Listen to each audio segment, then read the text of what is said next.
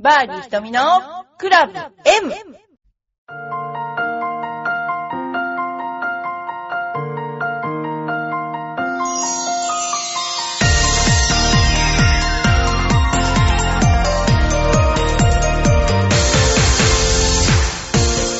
にちは。バーディー瞳のクラブ M です。皆さんいかがお過ごしでしょうか？突然なんかあの、秋らしくなってきちゃってですね、えー非常にあの、とても寒い感じになってきたんですけれども、こういう時はですね、えー腰を痛めやすいので、えーストレッチをちゃんとしていただいて、ゴルフをですね、えー始めていただきたいと思います。結構ウォーミングアップをしないで、バーンって打っちゃったりする方もおられるんですけどもでもあんまり本当にいいことではないのでですね、えーストレッチをしてください。で体をちょっと温めてから練習を始めましょう、えーそれでは今日も始めます、え私ですねこの頃あ今度ですね今度あれやります。えとことん1番ホールの解説をやります、えただですねゴルフチャンネルさんなんですけれどもどこまで言っていいのかがわからないので今 YouTube とか見て他の人がどういう解説をしているのか、えー見ています。ただなんかこう私だと余計なことを言っちゃいそうで、えーなんかいいのかなっていう一回でクビにならないようにしないといけないと思っていますね。そんなような今度そういうこと近々皆さんと、えーゴルフチャンネルでお会いできるかなと思っていますね、えーゴルフチャンネルといえばですねアメリカで、えー竹富士クラシックがある時にアメリカではゴルフチャンネルさんの方であれは何だろうあの中継がありましてであの日本ではテレビ東京さんなんですけどもまあ本当に仕事がですねアメリカの人っていうのは自分の仕事さえ終わればバーって帰ってですねその後ねワンラウンド待ってた人もいたんですけど日本はちゃんと最後まで日本に電波が届いてるかなっていうところまでちゃんと見届けて仕事終わるのですごい結構長い時間皆さん仕事してらっしゃいました。でアメリカ人のクルーをですね雇って、いたんですよ。そしたらね、えーゴルフチャンネルの人はバーって割って帰っちゃうでしょ？だけども日本と一緒に仕事をしてると帰れないので途中であのブチ切れて辞めちゃった人がいたっていうね そういうあの裏話がありましたけども。でもまあねそういうそのぐらいなんていうか責任感っていうのかな？が日本は熱いっていうことをね思い知らされたあの放送でしたね。で私はあのアメリカの竹富士クラシックですねあのね10年ぐらい行かせていただいて最初はハワイのコナカントリーで次がワイアラへそして、えーあのラスベガスのラスベガスカントリーにずっと行っていました。でその頃ポーラ・クリーマンがとかオチョアとか、えーソレンスタムとかその辺の選手がバリバリでやっていましてでまあ私もその中でですねあの選手たちが打ったボールのところまで行ってあこの選手はどうやって打つのだろうか私だったらこうやって打つんだけどなっていうことを見てですねで選手が打ったのをまた見てえーあやっぱりこうやって打つんだとかあこんな攻め方もあるんだとかこんな風に簡単に打っちゃうんだとか例えば緊張してそのプレーをしているにもかかわらずこういうようなことをやるんだとか要するにその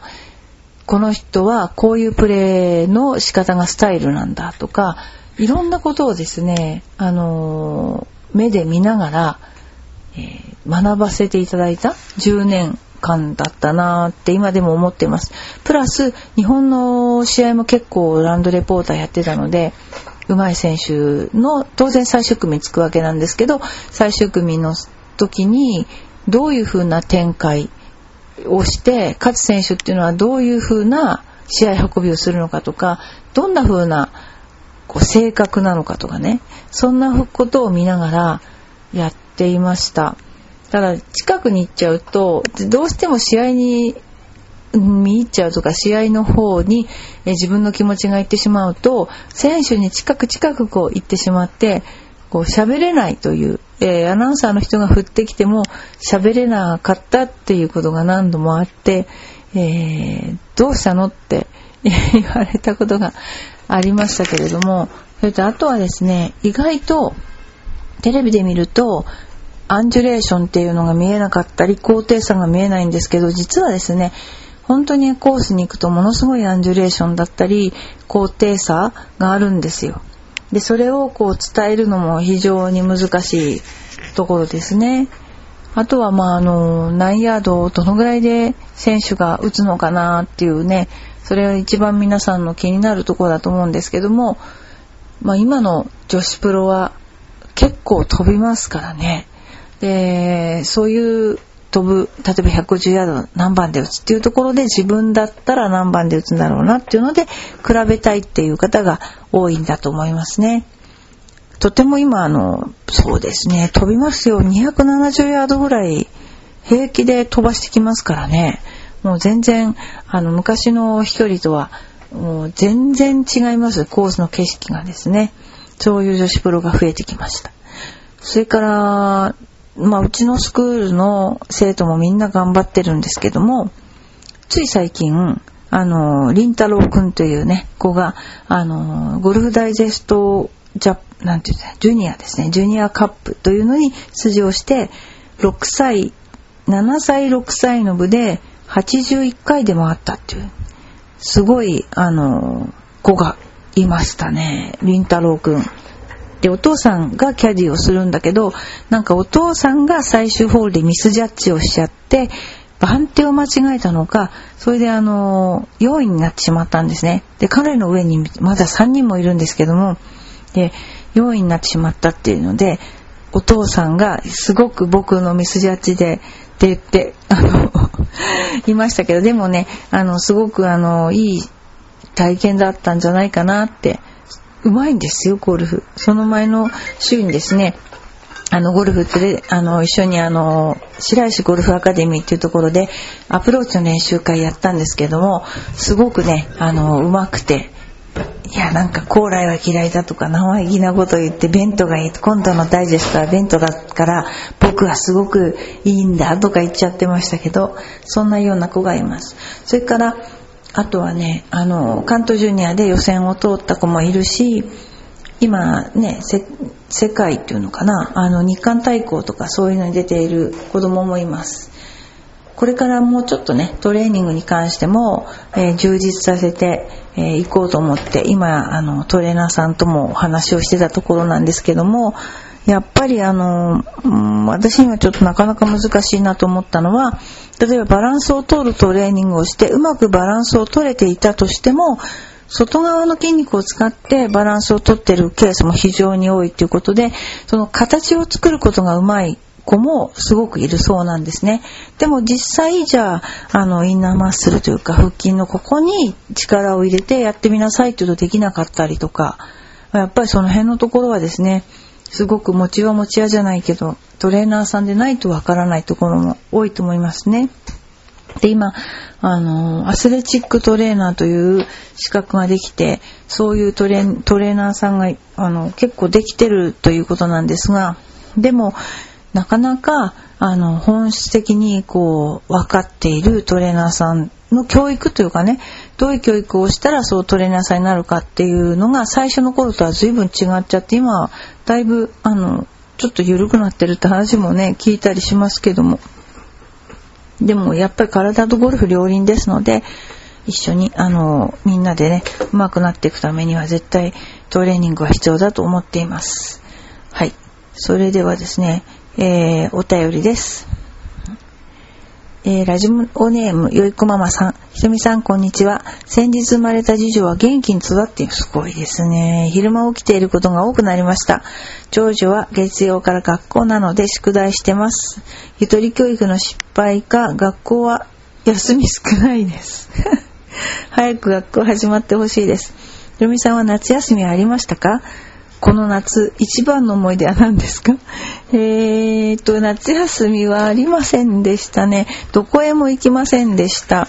で、夏休み一番の思い出っていうのも、あ、いっぱい思い出とか一つ一つのことがもう鮮烈な思い出になっていてでもそれも全部ゴルフ関係子供連れて畑に行ったとかあとはあの私のそうですね久方ぶりにあのジャズを聴きに行ったというのがあって、えー、木村リズさんっていうリズ木村さんという方がねいるんですけれども私のちょっと親戚のお友達でジャズを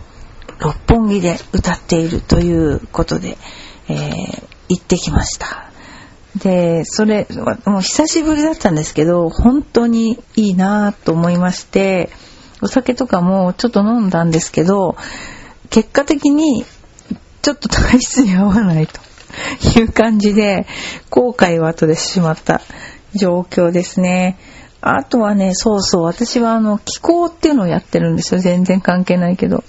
え気候はゴルフに活かせますね、これね。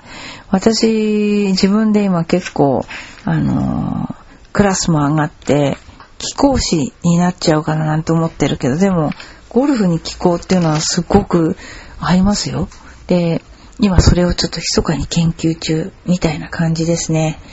まあ私の今回8月はですね、赤坂をオープンしたりして、ね、その赤坂のオープンと、私ちょっとまた別件でちょっと麹町に事務所を開いたですよ、今日ね。えー、そういうので、忙しかったですね。この頃はね、ちょっとあの、その娘が、あの、えー、帰ってきてまして、あの、今忙しい、家庭的にも忙しい状況が、あの、送られています。あと、赤坂でですね、個人レッスン結構入ってまして、それからあの、えー、なんか個人レッスン結構この頃浦安でも、えー、しているんですよ。なんかね、あのー、全然優しくないのにそんなことをしています。ですから、まあジャズ聴きに行った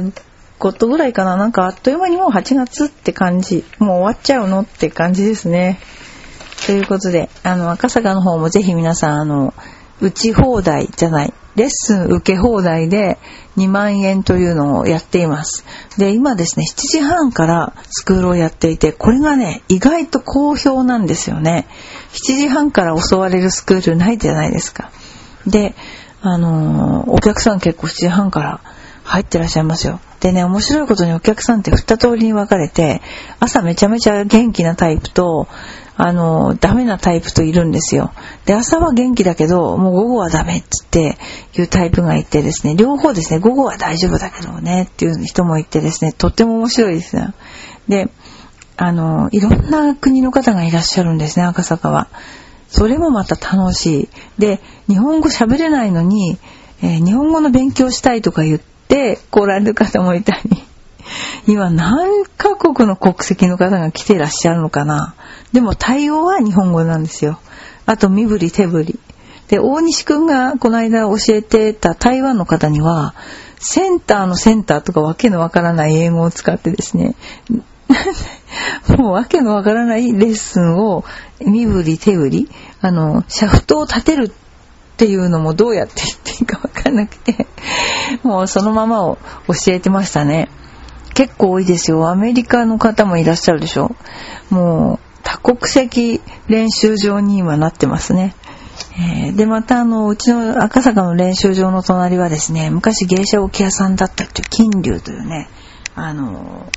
と、なんて言うんだろうな、今は料亭というか普通に、あの、お昼はご飯が食べれるんですけどもね、そういうところもあったりとか、あとそうそう、赤坂の大西くんがですね、えー、この間 QT のセカンド通りまして、